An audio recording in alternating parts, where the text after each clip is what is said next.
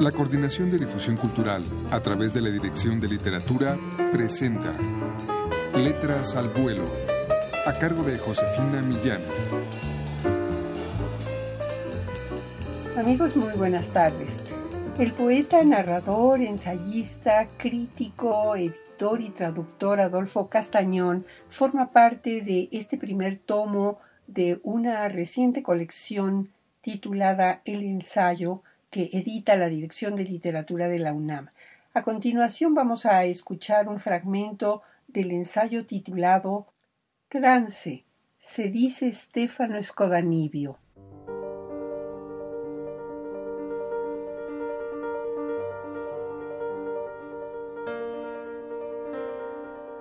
A Stefano Scodanibio lo conocí gracias a Federico Bañuelos y a Margarita Castañón, mi hermana, quienes por entonces tenían un dúo de guitarra clásica, el dúo Castañón-Bañuelos. Eran amigos los tres de un grupo de músicos mexicanos como Mario Lavista, Julio Estrada, Rita, la viuda de Manuel Enríquez, Ana Lara Zavala, Marcela Rodríguez, Gerardo Tamés, entre los nombres y rostros que ahora recuerdo. Stefano era un muchacho alto y fuerte, algunos años menor que yo, no gordo, pero sí lo suficientemente macizo para cargar con un contrabajo, el abuelo del tololoche norteño y criollo. Ese instrumento formaba parte de su personalidad, como una sombra o una madre, o aún una suegra celosa que lo acompañaba por todas partes y determinaba sus viajes e itinerarios antes de que apareciera su gentil Madonna, Maresa.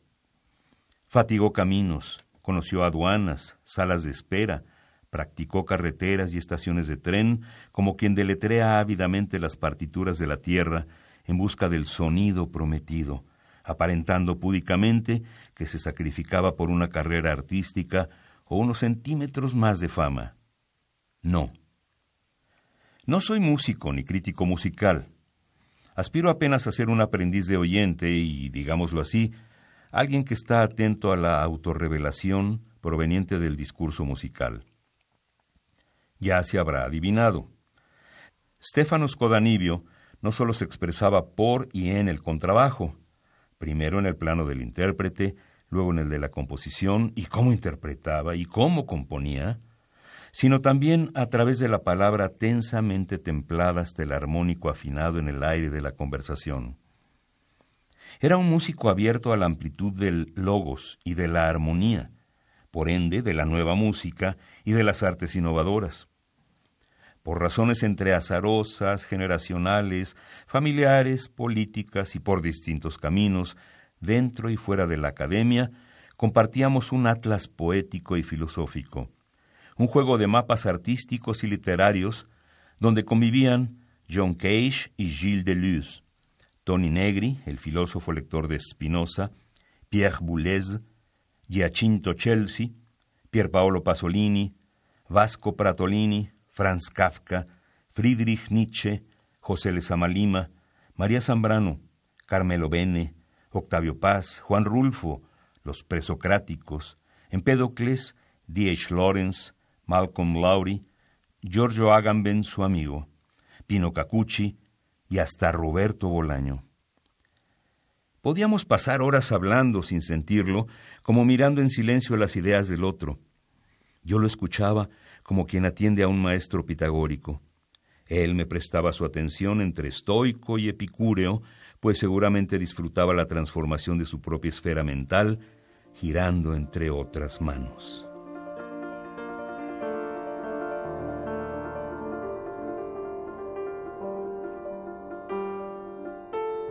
Stefano Scodanibio, dice Adolfo Castañón en este ensayo, no le temía ni a la música ni a la literatura y se entregaba a éstas con el corazón abierto.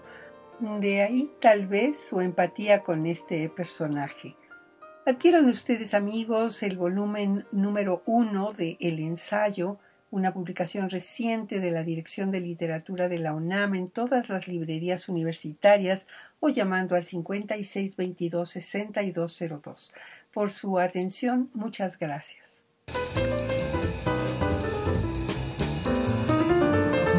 La Coordinación de Difusión Cultural a través de la Dirección de Literatura presentó Letras al vuelo, a cargo de Josefina Millán.